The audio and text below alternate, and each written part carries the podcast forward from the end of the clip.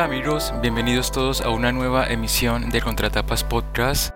Mi nombre es Yamit Zuluaga y como en todas las oportunidades me acompaña Florencia Puddington.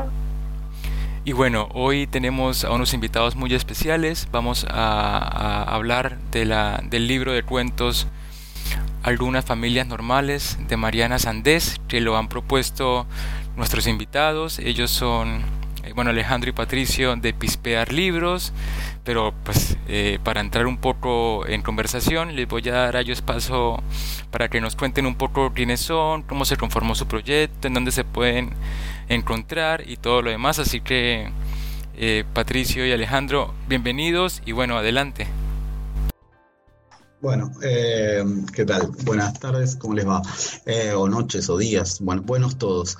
Eh, les, bueno, somos dos personas los que hacemos Pispear. El libro se llama, así está en Instagram y tiene también su sitio y blog y canal de YouTube, todo en, todos lados con el mismo nombre, Pispear Libros. somos dos los que lo hacemos. yo soy Alejandro Werry, uno de ellos, y... Yo soy Patricio Barbieri. Muchas gracias por la invitación este, un honor para nosotros estar acá con ustedes. Este, sí, lo que decía, le somos dos íntimos amigos de la infancia. Eh, él está mucho más relacionado con, con, con, la industria literaria, por decirlo de alguna manera, es escritor, ha sacado libros, y yo la única relación que tenía con, con, la literatura era ni más ni menos que eso, era leer muchos libros y ser un apasionado de la lectura. Y por esas vueltas de la vida eh, surgió, surgió esta posibilidad, surgió como algo primero de, emparentarse con libros, digamos, se empezaron a vender usados en, en, alguna plataforma que anda por ahí y a través de contactos nuestros con algunas distribuidoras nos fuimos haciendo de libros, nos fuimos encantando un poco con la idea, con, esto de, de, aprender todo el tiempo, ¿no? Digamos, porque a mí lo que particularmente me pasa en, en, en esto que era absolutamente Lego, digamos, que es la, industria literaria, es, es, aprender todo el tiempo sin parar, porque te haces de libros y, e implica cargarlos, implica leerlos, implica un montón de cosas, ¿viste? Así que desde el aspecto particular mío es eso, es, es esa facilidad para aprender todo el tiempo, ¿no?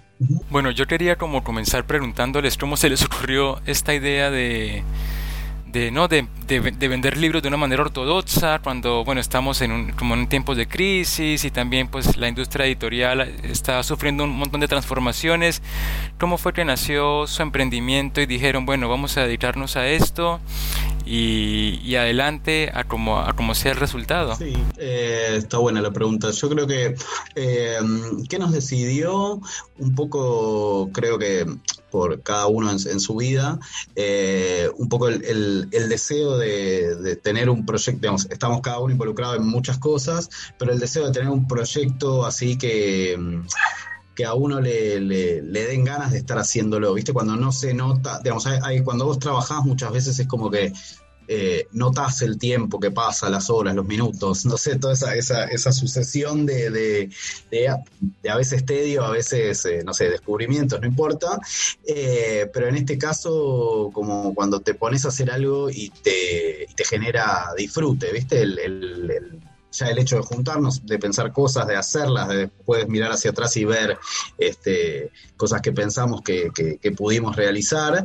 Y, no sé si tuvimos una gran conciencia de, la situación macro. Fue más, este, viste, el, deseo de, decir, bueno, vamos por esta. Yo creo que en ningún momento de estas miles de charlas la, nunca surgió la, cuestión económica, digamos, y, y el contexto ni el contexto argentino y, editorial en particular. Nunca se nos cruzó por la mente. No sé, bueno, seremos unos unos qué osados, no sé, pero la verdad que no lo pensamos nunca en serio, porque nunca, nunca tampoco fue con fines económicos, ni mucho menos, digamos, este, y por eso creo que también lo hace, lo hace más entretenido también, digamos, no, no, no estamos pendientes de, de si vendemos mucho más, si vendemos mucho menos, sí, por supuesto que siempre te gusta vender más porque implica un reconocimiento, digamos, en, lo económico todavía no repercute en lo más mínimo, digo, pero implica sí un reconocimiento por todo el laburo de contenido que, hacemos para que eventualmente esos libros se vendan, digamos, es, es, una linda satisfacción, digamos, ¿no?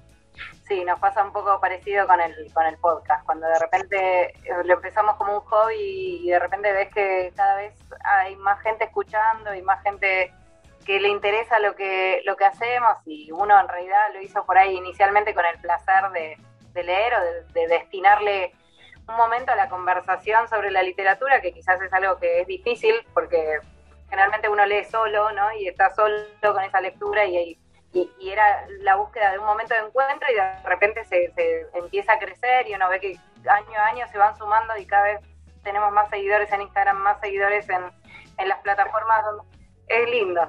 Es interesante eso de, de, poder compartir, digamos, la, la, experiencia particular de un libro con otra persona, digamos.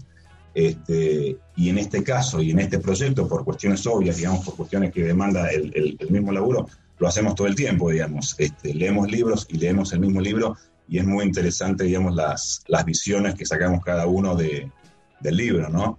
este, es muy divertido, la verdad que sí, está, muy bien. Y bueno, eso nos lleva al tema que nos convoca, ¿no, Jam? Eh, que es el libro Algunas familias normales y que lo vamos a leer bajo el tema que eligieron nuestros invitados acá, los chicos de Pistear, que es familias disfuncionales. Me encanta, voy a hacer la aclaración, porque cuando comentaba con mis amigas me decían, bueno, pero familias disfuncionales, ¿qué? Porque familia disfuncional, eh, ¿qué? ¿Una familia ensamblada es disfuncional?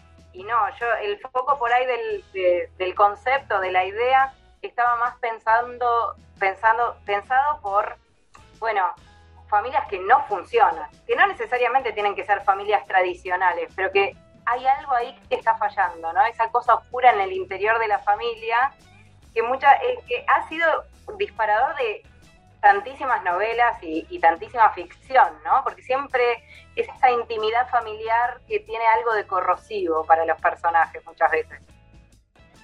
La cuestión de la familia funcional también, también a mí me parece que la literatura se es cuestionado por el asunto de que todo libro que habla de una familia debe tener un clímax, debe tener un conflicto, porque si no fuese como literatura idealista, ¿no? Todo está bien, todo está bien. Entonces, no sé si se puede calificar como disfuncional una familia en cualquier como producción literaria, porque también toca ver quién juzga. Si el que juzga es el que está fuera de la familia, resulta que sí, es una familia de locos, siempre va a parecerlo. Si el que juzga es uno que está dentro de la familia, estás explicando el mecanismo de funcionamiento. Sí, creo que también el, el hecho de, digamos, el, adjetivo que va ahí con familias disfuncionales, eh, un poco, de, digamos, está tiene que estar en contexto de algo, ¿viste? Es como es un poco lo que decías vos en contexto de quien mira, digamos, una familia puede ser funcional para cinco, no sé, suponete una familia de seis personas, para cinco es funcional, pero para uno eso, para, para el sexto es disfuncional. Entonces, y también lo que vos decías de la mirada externa sobre esa familia o sobre, pero creo que lo, que está ahí, eh, lo que seguro está en común al, pensar uno en una familia es eh, lazos que podrían ser, que la mayoría de las veces son de sangre, pero no siempre, y se forma igual una familia, pero sí como una especie de estructura cerrada que tiene sus propias reglas, ¿no?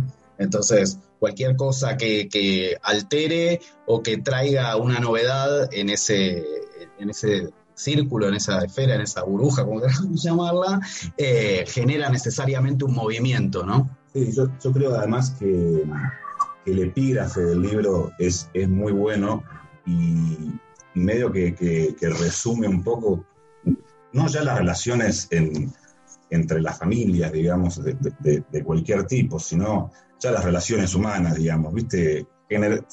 Es una cuestión... ¿Cuál es el epígrafe? Ah, perdón, el, epígrafe es de Gaetano Veloso y dice, de cerca nadie es normal. Y, y, es cierto, digamos, cuando empezás a hurgar un poquito siempre vas a encontrar defectos, digamos, este, y más cuando se trata de grupos sociales que interactúan, y más de grupos sociales en términos de familia, digamos, donde, donde capaz hay un mandato moral que hay que hacer las cosas de cierta manera y llevarse, y llevarse fenómeno y respetar todas esas estándares, viste, de, de, la familia antigua como la conocemos, y que seguimos experimentando un poco hoy por hoy. Este. y también son, digo, sumo en, para pensar en la idea de familia, después disfuncional o no, vemos, eh, el, hecho de que también son relaciones que atraviesan muchísimo tiempo, digo, en general, salvo que alguien decida apartarse de la familia, bueno, los padres ven a los hijos de que nacen hasta el fin de sus días, y, en ese sentido no sé cuántas relaciones eh, de las que uno puede tener con el mundo en general eh, atraviesan tantos años, ¿no? Sí, eso es cierto, y bueno, las tensiones que se van generando en esos años y que muchas veces no, me parece, y acá por ahí pensando en familias reales, pero me parece que lo que más pasa es que muchas cosas, eh, hay mucho secreto o mucho de, tensión oculta o de malestares no resueltos que se van incrementando con el tiempo, ¿no? Y eso también aparece un poco en, esta, en estos cuentos, que son maravillosos, la verdad, nos encantó a los dos, creo ya. No, no todos hablan de familia, pero es, es como un tema recurrente en la mayoría de ellos, así que va perfecto con, con el eje propuesto. Está muy bueno. No sé. Bueno, ¿y ustedes cómo llegaron al libro? ¿Cómo lo conocieron? ¿Ya conocían al autor? cuéntenos un poco al respecto. Dale, cómo no. Tiro y después. Vamos. Eh, bueno, el libro lo, conocimos en parte por. Al empezar con Pispear, empezamos a estar en contacto con un montón de editoriales que las veíamos no tan de cerca, ¿no? Por ahí alguna vez en alguna mesa perdida, pero cuando te llegan todos los libros y los tenés en mano y demás, entras a, a entender el, concepto de catálogo que tal vez maneja cada editorial o los criterios de diseño, etcétera. Y bueno, te vas enamorando de algunos más que de otros, ¿no?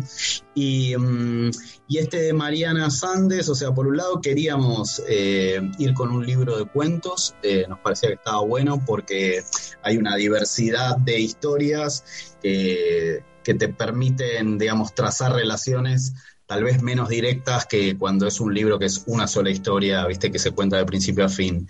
Y, mm, después porque, bueno, la editorial, que es Compañía Naviera Ilimitada, eh, es una editorial argentina y ella, Mariana también, digo, nos, gusta la literatura de todos lados y las editoriales de todos lados y es lo que más consumimos son de acá México y España, que es lo que llega, eh, pero, pero sí no, no, nos gustaba también traer algo que se esté produciendo contemporáneamente ahora. Bueno, digamos, eh, queríamos que sea una, escritora, un escritor argentino primordialmente y de una editorial argentina. Queríamos, no sé, aportar nuestro minimísimo granito de arena, digamos, a, la industria literaria argentina.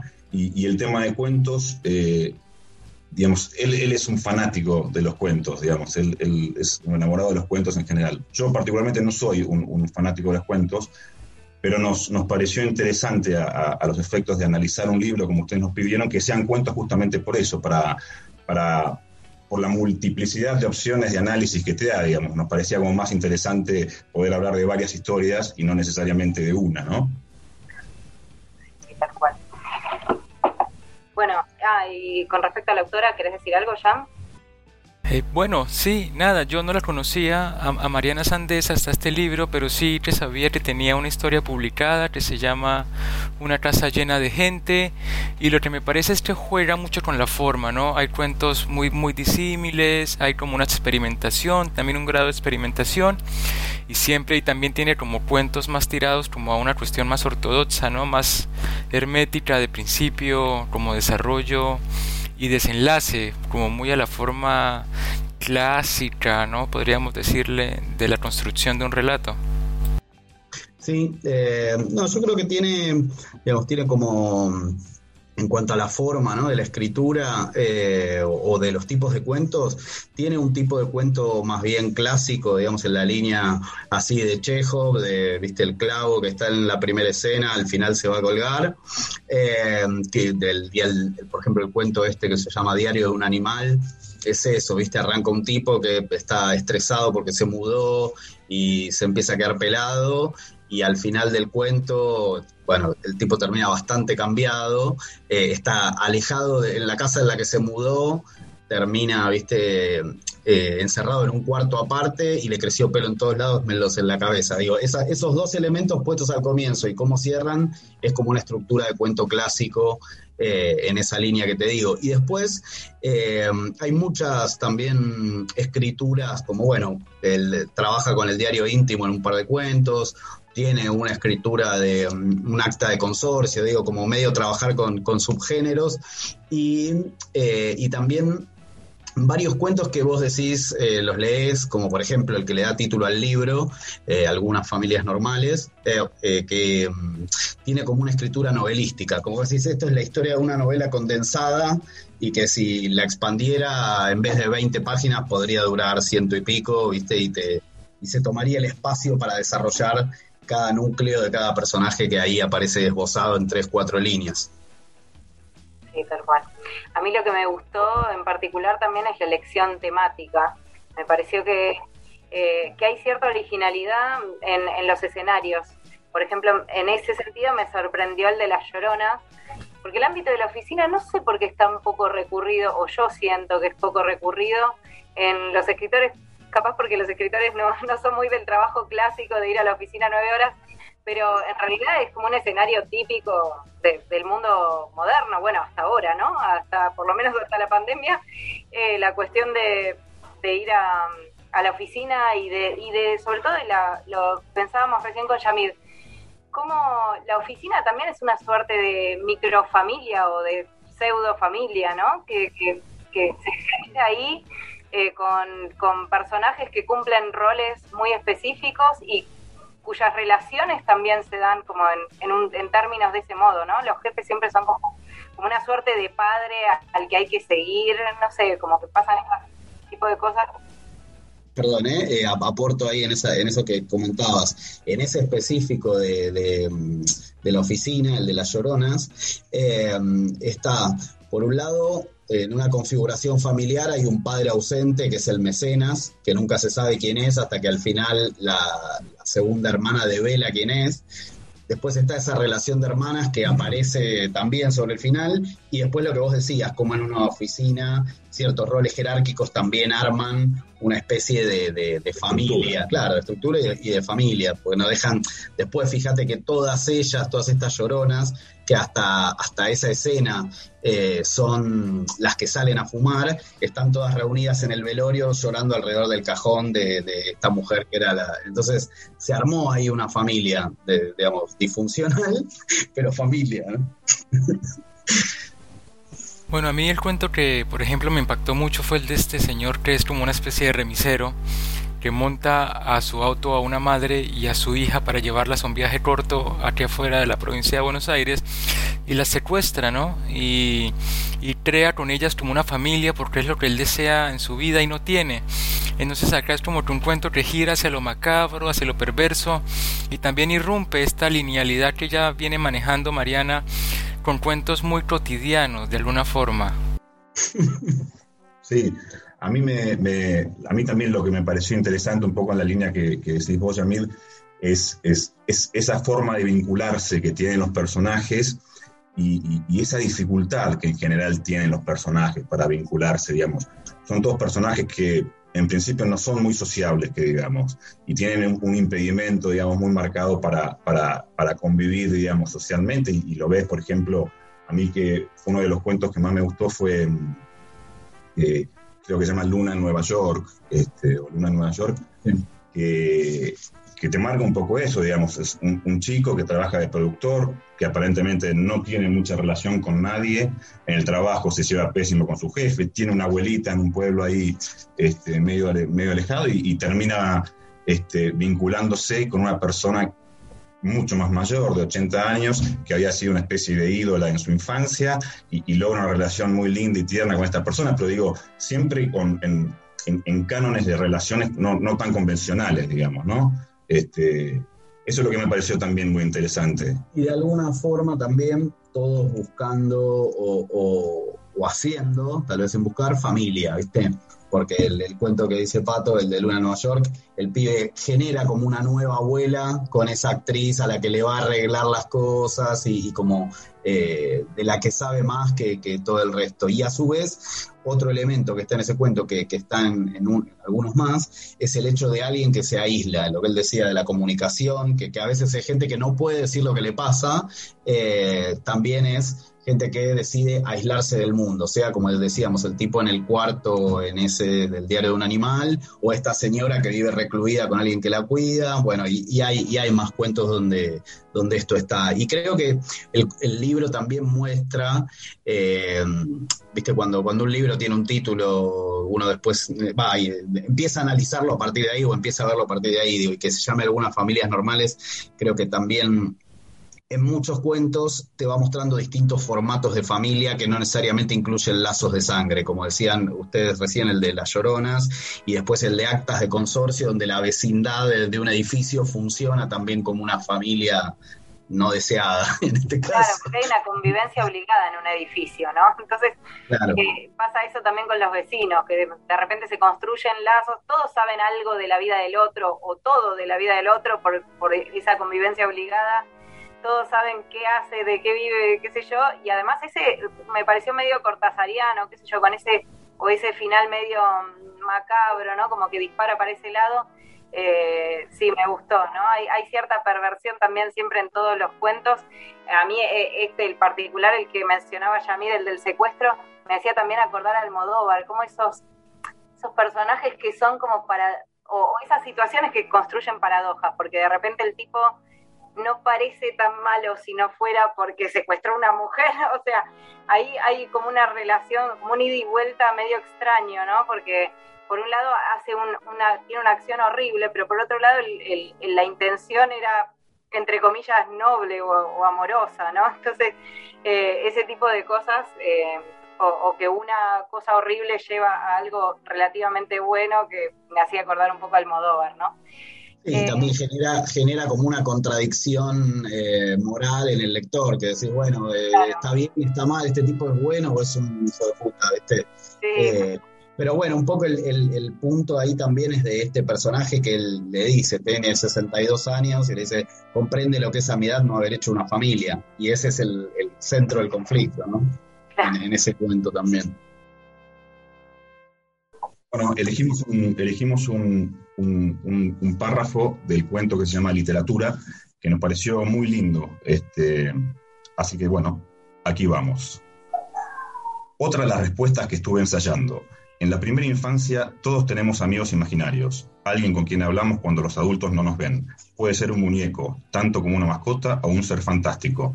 Unos años después, en la escuela primaria, las chicas trasladamos ese diálogo interior a un diario privado. Lo típico es hablar al diario como si se tratara de una persona. Lo hice desde mis seis años hasta los 25, cuando hubo que vaciar la casa de mis padres por una mudanza. Junté todos los cuadernos acumulados, creo que eran unos 30, los metí en bolsas de consorcio que terminaban luciendo y pesando como si cargaran cadáveres. Los dejé en el cuarto de basura del edificio. Desde entonces me atrae fantasear con que alguien los encontró, se salvaron del fuego y fueron leídos. Luego ese extraño escribió una novela que circula por ahí. Es la historia de mi vida sin que yo lo sepa. Más adelante, en especial en la secundaria, ese lugar lo toma la amiga del alma, alguien sin que creemos que no podemos vivir. Ella es todo para nosotras. Los hombres lo viven distinto, de un modo más mesurado. Para los que amamos la literatura, me parece, después, en otra etapa, establecemos ese diálogo con los libros. Las lecturas de otros autores abren preguntas que intentamos responder mientras vivimos o escribimos. Ya no precisamos tanto un par, a otro. Necesitamos entero lo otro, lo otro entero, el universo más allá, la literatura. Forjamos una relación con los autores y con universos remotos. Cuando todo eso aparece personificado en alguien concreto, se tiene la impresión de estar ante el misterio de algo más, formidablemente delicado. Sí, literatura creo que es uno de los dos cuentos que, se anexaron en esta nueva edición que no estaban en la de 2016. Y bueno, por ejemplo, particularmente ese cuento que se llama Literatura sí que pone en evidencia lo que yo había comentado al principio y es que ella se introduce como un personaje que escribe, ¿no? Que tiene además una relación idílica con otro escritor que conoció en una juntada de escritores. Entonces sí que hay una reflexión sobre la propia producción literaria, sobre el tránsito de esa literatura por, ¿no? por, por otros países y la comparación con, con otro escritor que parece más exitoso, ¿no? Para mí no, porque, perdón, retrata un poco también la intimidad de, ella, o sea, habla de, de, su vínculo con este hombre escritor, pero también retrata ese, esa relación particular que tiene con su pareja y, con su familia también, ¿no? Está ahí presente esa intimidad familiar. que tiene además estos mismos gestos que mencionábamos antes, ¿no? La situación de aislamiento, la falta de comunicación o el encierro en sí misma, que acá en este fragmento aparece incluso, ¿no? En este quiero dialogar con la literatura que dialogar con mi pareja que está acá al lado, ¿no? Eh, no sé, me parece que hay ciertos tópicos que vuelven a aparecer. Y también se pone como la idea del trío, ¿no? Porque en un punto como que ella dice que el marido lo sabe, que se habla con este, como un ensamblaje ahí, una cosa amorosa, rara. No, licencias, licencias poéticas. Eh, no, pero digo, el, el, no, el cuento coincido con lo que decía Yamit, que el, que el cuento tiene en estilo eh, si bien el, que nombrábamos, el del diario de un animal, también es el diario de una persona escrito con fechas, etcétera, acá hay un estilo que es distinto en la forma en, la que, en el que está escrito. Tiene también estos elementos que, que, nombraba recién eh, Florencia de, eh, de una familia, de ella en, un momento habla de el diario Isla, como que ese diario que lleva es una cosa que la y, y que lo hace para estar en contacto, para poder hablar o escribir al otro tipo con el que no está, eh, del escritor este que conoció, y ahí aparece otro tópico que vos decías, este escritor exitoso y no sé qué, el, el, éxito o el fracaso es como una cosa que aparece en muchos cuentos, como reflexiones sobre eso, parece ser también como un tema que recurrente, por lo menos en estos cuentos, que, que, está ahí en, varios personajes. Y hasta a veces con una mirada crítica, eh, viste, está bien, está mal, ¿no? En ese sentido. Y luego también nos, nos sorprende y nos deleita con, con, la formalidad, ¿no? Hay cuentos que son casi, casi, casi todos en guion, en diálogo, como el del secuestro, luego tienes un diario, luego tienes un acta de consorcio, y jugar como con todos estos recursos sí que lo hace más divertido, lo hace menos normal, ¿no? Eh, los juegos con los puntos de vista también, ¿no? No mencionamos, creo, todavía el que se llama eh, Para que no sobre tanto cielo, en donde hay, bueno, una, pareja, una familia en la que justamente la falta de comunicación está llevándolos a la ruina.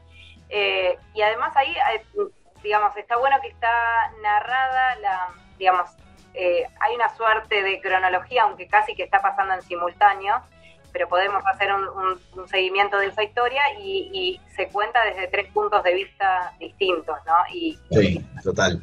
Y además, eh, en eso de los puntos de vista, que sí, bueno, en ese, en ese está la, la, segunda esposa del padre, el chico de 15 años y el hombre. Y después hay mayoría de cuentos en primera persona, eh, hay, hay, creo que tres eh, de los diez que son en, en tercera.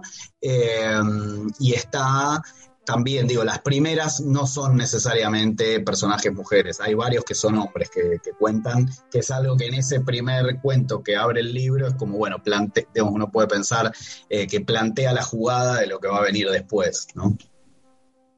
Sí, además siempre uno tiende a pensar que la primera persona, si el escritor es mujer, es mujer, si, o sea, te, obliga a, a no ser tan, tan literal. Bueno, eso yo no sé cómo afrontar eso, porque uno siempre tiene, ya, ya el hecho de que en la portada haya un nombre con un género no definido, Mariana, uno ya sabe, a mí me parece que eso condiciona un montón la lectura, que sin el nombre uno hasta podría tener otra relación con los mismos libros que, de los que uno piensa cierta cosa por, por el autor. Claro. Y yo creo que, digamos, si va un poco en paralelo con, con, otros, con otras cuestiones sociales, pero quiero decir, escritoras mujeres que escriban bien hubo siempre. Digamos, en, todos los tiempos, eh, eh, ahora sí, se puede, se puede decir que hay también como un, un, vuelco más de lo que sería el mercado editorial en si tienen a la hora de elegir un texto de una mujer, un texto de un hombre, es probable que se inclinen por un texto de una mujer.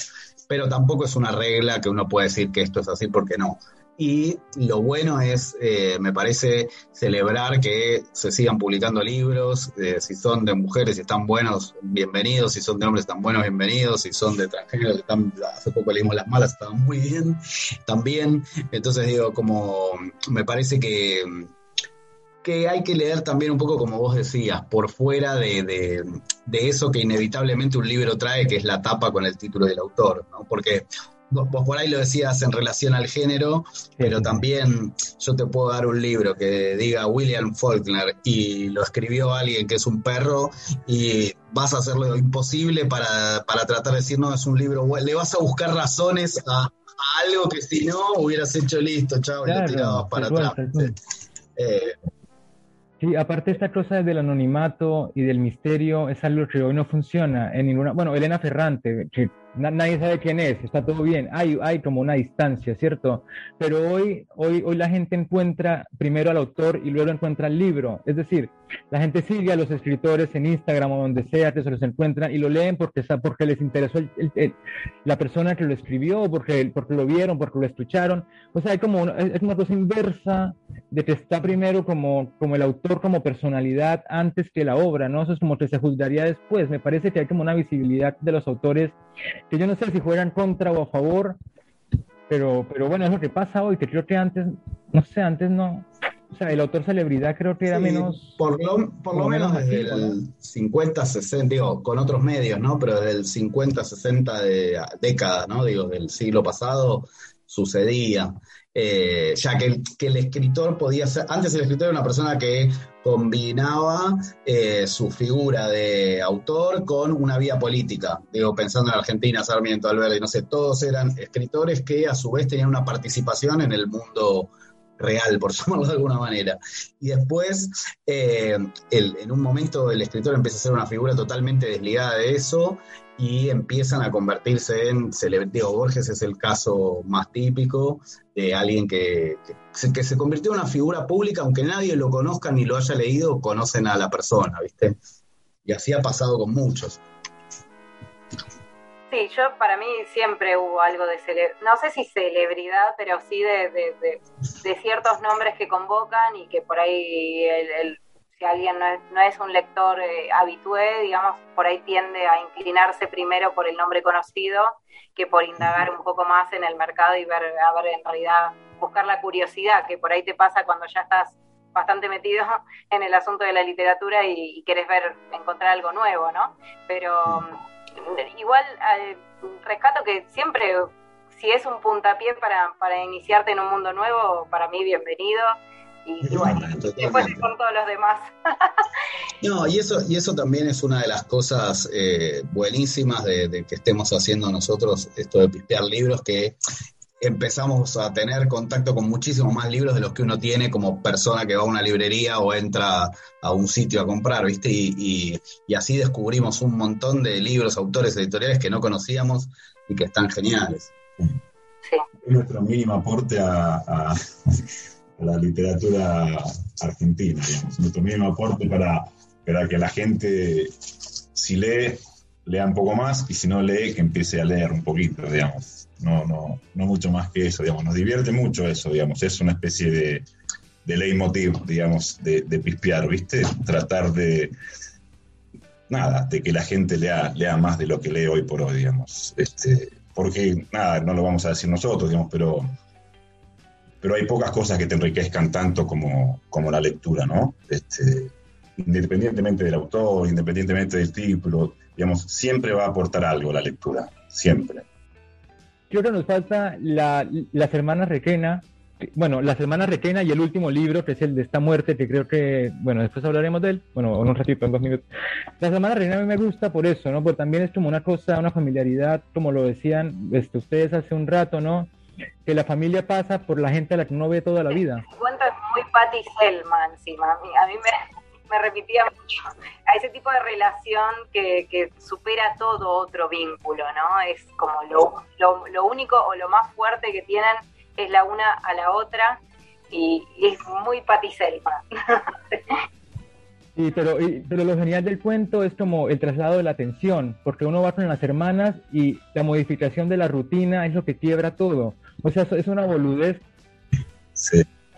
Eso, fue lo que más me gustó. Este cuento me encantó a mí particularmente y me gustó mucho eso, digamos, como en una rutina de una estructura tremenda, digamos, que no se mueve de ahí, como una boludez, como decís vos, genera toda una ruptura en un vínculo que parecía irrompible, digamos, ¿no?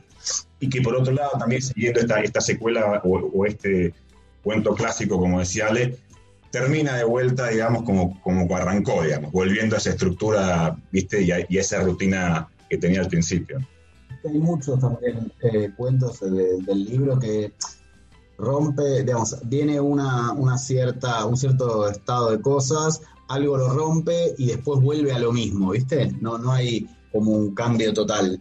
Eh, está, está repartida esa, esa, pero me parece que es un recurso también que tiene de terminar los, digamos, de que eso, eso es el, podríamos decir que tiene la forma de los cuentos de, Mariana Sandes, que es un, estado de cosas, algo que lo rompe y después se vuelve a lo mismo en lo que se estaba antes, ¿no? ¿no? en todo se cumple, pero en una gran mayoría sí.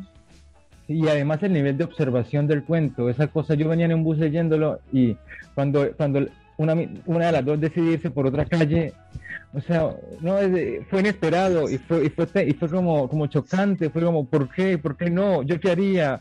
No, es como, es como los matrimonios, ¿no? ¿Qué significa algo mínimo? O sea, hoy no tomo agua, o hoy dejo eh, no, la toalla acá, ¿eso qué significa? ¿Eso cómo va a transformar mi vida, mi existencia? Sí, sí, sí, totalmente. Y, después está interesante en ese, como, como decía Flor, el tema del punto de vista, que es una primera persona que sabe mucho de ellas, pero todo lo que sabe lo sabe a través de su abuela.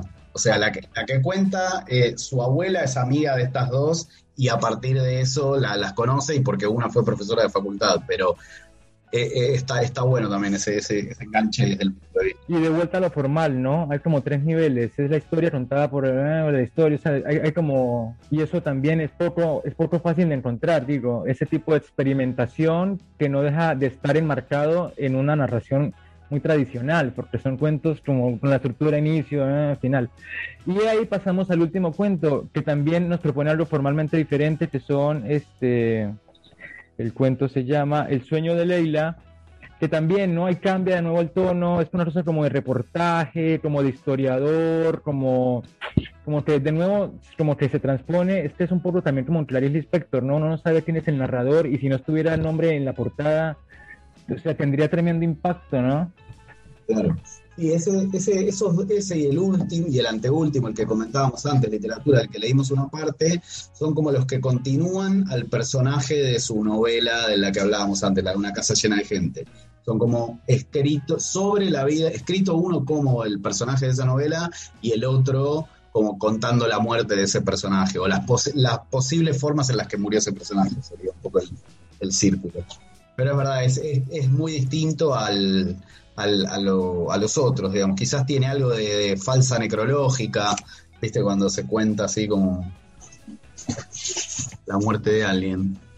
Sí, es distinto, pero a la vez ciertas, como decíamos antes, ciertas temáticas reaparecen, ¿no? Eh, la, la variedad del juego con los géneros, eh, la, vista, bueno, la, eh, las varias voces adentro de un mismo cuento, ¿no? No sé, hay, hay un denominador común que, que, reúne a todos los cuentos. Y en ese sentido está bueno porque queda como un, libro parejo, ¿no? A veces hay algunos que, tienen como disonancias. Yo no lo sentí tanto como dice Yamir. Y la verdad que me, pareció un, libro precioso y me, gustó además eh, esto, ¿no? Que cuando te engancha y, y podés de nuevo de analizarlo desde distintos lugares o pensar distintas puntas. En este caso yo ya sabía que lo leíamos desde familias y trataba de pensarlo en esos términos, cada uno de los puntos que leíamos, pero la verdad que da para pensarlo desde otras formas, como lo, estuvimos charlando acá, así que súper linda lección, muy, muy interesante y ojalá que los que escuchen se, se emocionen con la idea de, de leerlo también. Y bueno, antes de despedirnos, chicos, cuéntenos dónde tenemos que ir a comprar libros, a dónde los seguimos, dónde los estalqueamos, bueno, todo eso. Danos toda la información de Pispear. Perfecto. Bueno, Pispear eh, se llama Pispear Libros y así Pispear-libros está en Instagram. Eh, después tenemos la tienda nuestra, que es pispearlibros.com. Y después hay un canal de YouTube, como les decía, y un blog eh, que, se llama, que es contenidos pispearlibros.com. Y eh, digamos, dentro de la librería lo que van a encontrar son, como les decíamos, libros nuevos, libros usados y después lo que nosotros llamamos libros de autor, que son libros publicados que, los, que tenemos trato directo con los autores. En vez de la editorial, la distribuidora, no, son los, los autores que nos dan sus libros y nosotros somos como el canal de venta de ellos. Entonces, esos son los tres tipos de, de, materiales que van a encontrar ahí, sobre todo eh, orientado a literatura, narrativa, poesía, ensayo, eh, libros de música también. Eh, pero siempre enfocados más en, en la literatura, que es lo que nos copa. Perfecto. Y por ejemplo, este, ¿en qué lecturas andan? Así ya vamos cerrando con más, con más líneas. Ves que uno le pregunta a alguien y uno empieza a tener la lista de las cosas por leer. Sí, sí, sí. ¿Querés empezar vos? Yo tengo algunas. No, no, eh, se puede ver interminable esto, muchos. No, no, pues, no, no, digamos, eh, un poco lo que decía Yamid antes es eh, en esta posibilidad que tenemos ahora de, opciones, digamos, de, libros, es como que yo en lo personal estoy, estoy no rehusando, digamos, pero estoy tratando de, buscar otros libros de, autores que yo particularmente no conocía, que son un montón, digamos, insisto, porque yo encima estoy, estoy un poco arrancando con esto de... Ah, no, no, no, pero quiero decir, estoy arrancando y estoy teniendo un contacto masivo, digamos, con libros. Entonces, de esa masividad trato de leer autores que yo no conocía o, con, no he leído nunca. Eh, también este, estoy como metiéndome en otros, en otros, en otras cosas que antes no leía, digamos. Estoy leyendo mucho más poesía que antes no leía, digamos. Tenemos un montón de poesía. Este, y él es un gran lector de, poesía, es poeta también, vale la redundancia, tiene su libro de poesía, así que es mucho más lindo y mucho más, mucho más fácil, viste, introducirte en un, en el mundo de la poesía, que no, no es fácil tampoco, por lo menos a mí no me resulta tan fácil, ¿viste? pero bueno, cuando tenés a alguien al lado que sabe mucho más desde la parte técnica y, de eso es, mucho más fácil y te atrae mucho más también. Y, por mi lado estoy leyendo Para ser escritor de Dorotea Grande, que es un libro que sacó ahora China Editora. Eh, uno de Poesía Reunida de Adelia Prado, que es una poeta brasilera eh, o brasileña y mm, que es de Griselda García Editora. Eh, y después, ¿qué más? Y alguno más que por, por ahí empecé solo la noche, uno de John Williams, creo que es, sí. Y hay varios libros, viste, que te pasa con, con esta actividad, que por ahí arrancás uno, lees 25 páginas una noche, al día siguiente agarrás otro y otro, y entonces se te empieza a armar como una, un cruce que ya no sabes a qué, a qué libro le corresponde qué cosa, qué página, qué historia. para, personas ansiosas como nosotros, debemos tener tantas posibilidades. Yo lo hablaba con un amigo, este, ah bueno, vamos a responder, estamos leyendo, porque Flor nos mandó para el próximo capítulo de Familias Disfuncionales, El ruido y la furia de William Faulkner, entonces estoy peleándome con Faulkner, pero eso lo hablaremos en el próximo episodio no sé, en épocas de estudio yo por ahí tenía que leer cosas que, que las hubiera abandonado, pero, o, habría, y, ¿cómo se llama? Y ahora ya no me sucede, digamos. O sea, o trato de que no me pase de leer algo por obligación porque es un plomo. Claro, pero bueno, tener todos los estantes llenos ahí como para, con cosas que no leíste, es como demasiado, es demasiado tentador como para terminar alguno. Tal cual, es una, es una linda tentación. Sí, es una Sí, yo estoy diciendo también ahora que me preguntaste uno que se llama El libro de, el libro de nuestros días, creo que es, algo así. Sí. sí, el libro de los días de Michael Cunningham.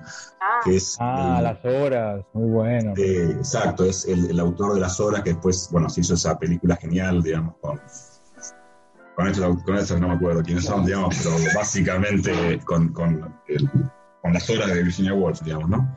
Y este que a su vez ganó un Pulitzer, digamos, por ese guion, ¿no? Y, estoy leyendo este libro que la verdad que también es muy interesante. Hay, hay un libro, digamos, en común, como era en ese, que era Las Horas de Virginia Woolf. Acá hay uno que es de, de Walt Whitman, este, el poeta norteamericano.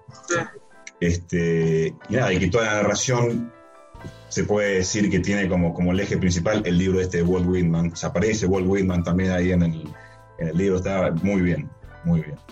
Y yo creo que ya nos pasamos un poquito de tiempo, pero bueno, bien, ¿no? estuvo muy buena la charla, Flor, ¿no? Estos programas son los que se aguantan.